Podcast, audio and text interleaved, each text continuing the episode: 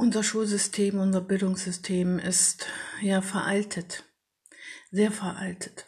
Und viele Auffassungen, die es immer noch so gibt oder viele Dinge, die heute noch gemacht werden in der Schule, haben ihren Ursprung in Auffassungen, die eigentlich schon längst veraltet und auch überholt sind.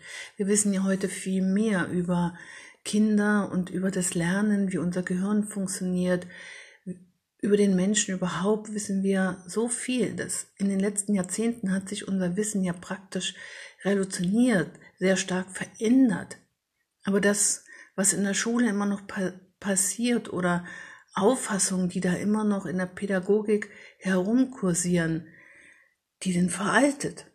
In der Pädagogik gibt es also noch viele entwicklungspsychologische Vorstellungen, die einfach veraltet sind. Und um das mal so richtig, naja, deutlich werden zu lassen, möchte ich mal ein bisschen in die Geschichte gehen, tatsächlich mal ein bisschen Theorie hier besprechen. Also, woher kommen denn die bestimmten veralteten Auffassungen?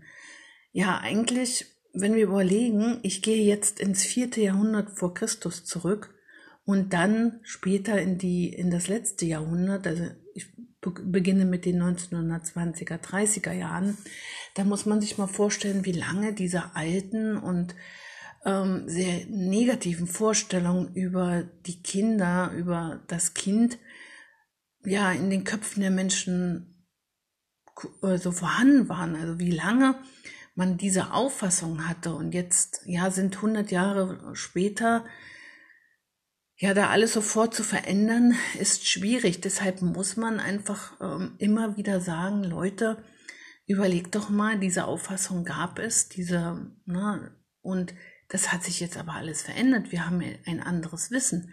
Wir müssen deshalb jetzt auch alles verändern, auch die Ausbildung der Lehrer und so weiter und so fort. Unser Bildungssystem muss verändert werden, weil das, was Sie jetzt gleich erfahren, ähm, also das ist schon harter Tobak eigentlich. Hören Sie mal zu. Also, im vierten Jahrhundert vor Christus gab es zum Beispiel die beiden Philosophen Platon und Aristoteles. Die haben eigentlich auch die Grundlagen für die späteren Auffassungen, die ich ähm, gleich noch er erzähle, gelegt. Platon hat zum Beispiel immer gesagt, die Kinder sind mit einem angeborenen Grundwissen ausgestattet. Aristoteles meinte, nee, nee, nee, nee, Kinder eignen sich Wissen allein durch Erfahrung an. Also da ist noch nichts vorhanden. Sie hatten natürlich auch gemeinsame Auffassungen, und zwar betreffen die nämlich den Fakt der Erziehung. Beide haben gesagt, Kinder müssen erzogen werden zur Selbstkontrolle und Disziplin, weil wenn sie nicht dazu erzogen werden, werden sie rebellisch und gesetzlos. Also werden Kinder nicht erzogen, nicht in die Grenzen verwiesen, sind sie böse, rebellisch, faul, gesetzlos.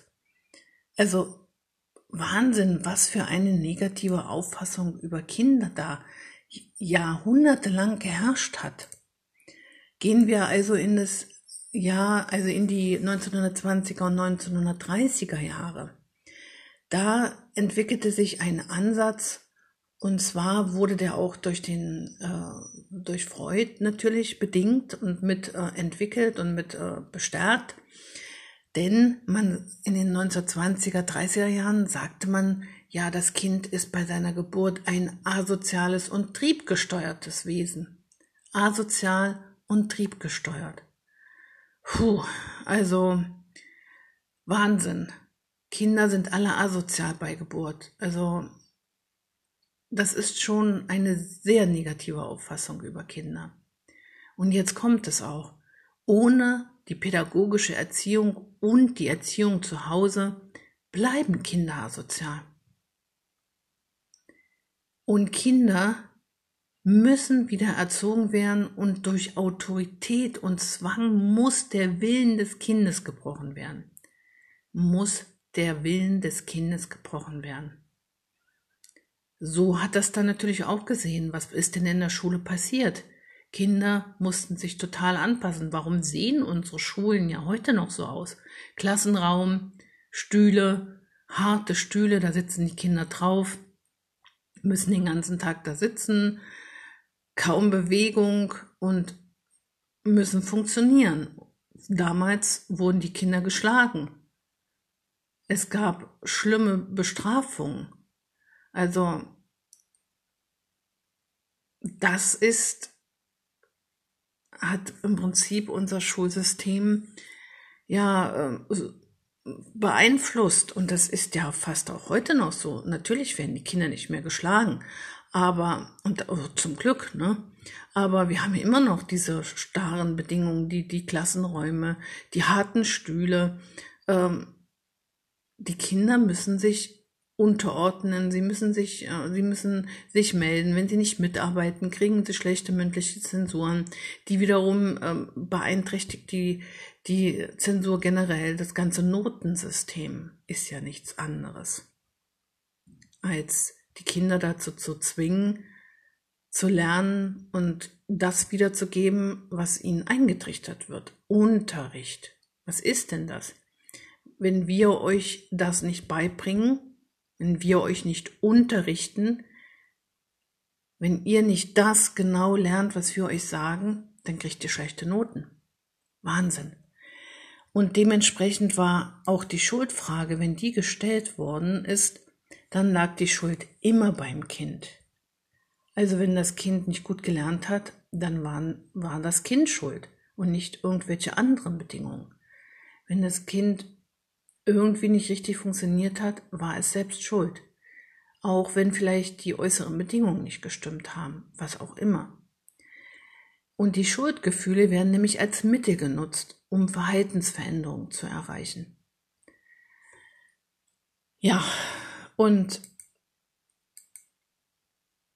dann in den 60er Jahren hat man dann endlich verstanden, naja, ähm, das mit den Schlägen und so, das geht alles nicht und ähm, das funktioniert so nicht. Also mit dem Willenbrechen, hm, ne, äh, hat man langsam begriffen, dass es auch nicht so schön ist und nicht so funktionieren kann. Und da kam der Behaviorismus auf. Zum Beispiel der äh, Engländer Locke hat gesagt, nee, also die Kinder werden mit, also als Tabula rasa. Also diesen Begriff kennen wir ja alle, Tab Tabula rasa, nichts, nichts fahren, null. So werden die Kinder geboren. Und die Kinder müssen, haben wieder eine passive Rolle, ja, sind passiv und man muss sie mittels Konditionierung und Verstärkung formen. Also auch hier dreht sich alles darum, Kinder zu konditionieren und durch Belohnung und Bestrafung äh, Belohnung als Verstärkung formen. Also ohne Belohnung und Bestrafung, ohne diese Systeme kann aus den Kindern nichts werden. Ja, aber inzwischen wissen wir, dass ein Kind als soziales Wesen geboren wird. Ja, also das ist eine ganz an, wir haben heute eine ganz andere Auffassung, ganz andere Vorstellung über Kinder. Wir wissen, dass ein Kind vom ersten Tag an in eine Subjekt-Subjekt-Beziehung mit den Erwachsenen tritt. Das Kind prägt die Beziehung zwischen Eltern und, und äh, Kind aktiv mit. Damit ist natürlich klar, dass die wichtigste Bezugsperson, also die wichtigsten Bezugspersonen das Kind nachhaltig beeinflussen. Wir sagen ja auch immer, eigentlich braucht das Kind eine einzige Bezugsperson, die immer für es da ist, an es glaubt und, und es unterstützt, es liebt, damit ein Kind sich gut entwickeln kann. Eine einzige Bezugsperson brauchen wir. Und ich glaube auch, dass das wahr ist. Ich selber hatte eine wunderbare Großmutter, die mir Liebe gezeigt hat, die immer wie ein Baum hinter mir stand. Und ich glaube, dass ohne meine Großmutter mein Leben auch anders verlaufen wäre. Ganz sicher. Also, wenn doch die Kinder von Geburt an ein soziales Wesen sind, dann sind sie also nicht von Natur aus böse, passiv, asozial. Nein, Kinder wollen ihr Handeln als wirksam und wertvoll sehen. Gesehen, also sie wollen gesehen werden, sie wollen sehen, dass das, was sie tun, gut ist und wertvoll. Dafür brauchen sie aber die positive Resonanz beim Gegenüber. Kinder können noch nicht wissen, ob das alles, was sie tun, gut ist oder, ne, also sie brauchen die Erwachsenen. Also wenn wir etwas tun, dann wissen wir, ob das richtig gut ist oder ja, ob es jetzt gerade nicht so gut ist. Wir wissen das. Und wir haben Selbstvertrauen. Und wenn wir äh, zum Beispiel eine gute Arbeit getan haben, dann wissen wir, ja, das ist toll, das, das, das gefällt mir selber und ich bin mir sicher, dass das gut geworden ist. Kinder brauchen uns noch, uns Erwachsene noch. Wir müssen ihnen sagen, wow, hast du das toll gemacht. Weil je öfter sie das hören und je öfter sie bestärkt werden, desto mehr glauben sie an sich. Ja, besonders wenn sie den Glauben an sich verloren haben, brauchen sie diese Bestärkung. Das Kind hat auch das existenzielle Bedürfnis zusammenzuarbeiten, um sich positiv zu entwickeln. Es will mit uns zusammenarbeiten. Kinder lernen für die Erwachsenen, Besonders wenn sie jung sind, sie lernen nicht für die Zukunft, weil das verstehen sie noch gar nicht. Was ist denn die Zukunft? Sondern sie lernen für uns, für die Eltern, für, für die Großeltern, für die Lehrer. Wenn Kinder gerade in, den, in der Grundschule ihre Lehrer lieben, dann, dann gehen sie gerne in die Schule und, und dann lernen sie und, und melden sich, ne, wenn die Lehrerin das möchte oder der Lehrer. Sie lernen gerne und Lernen für die Lehrer. Was brauchen denn die Kinder? Die brauchen unser Vertrauen, unser Vertrauen, dass sie es schaffen, dass sie all das lernen, was gelernt werden muss. Zum Beispiel lesen und schreiben und rechnen, das muss schon gelernt werden. Aber auch das kann Spaß machen und es sollte Spaß machen. Manche Kinder brauchen Zeit, mehr Zeit als andere Kinder. Und da sollten wir auch drauf vertrauen. Wir sollten den Kindern die Zeit geben, die sie brauchen.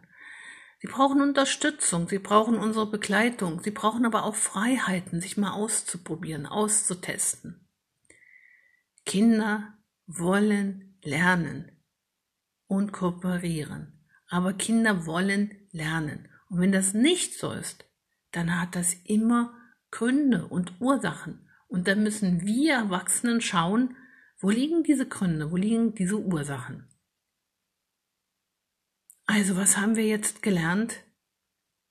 Kinder sind nicht böse, Kinder sind nicht asozial bei Geburt. Sie wollen von uns geliebt werden, sie wollen von uns gesehen werden. Und sie wollen mit uns zusammenarbeiten, sie wollen sich positiv entwickeln. Alles, was Kinder tun, das wollen sie als wirksam und wertvoll sehen. Kinder sind toll. Sie sind unsere Zukunft.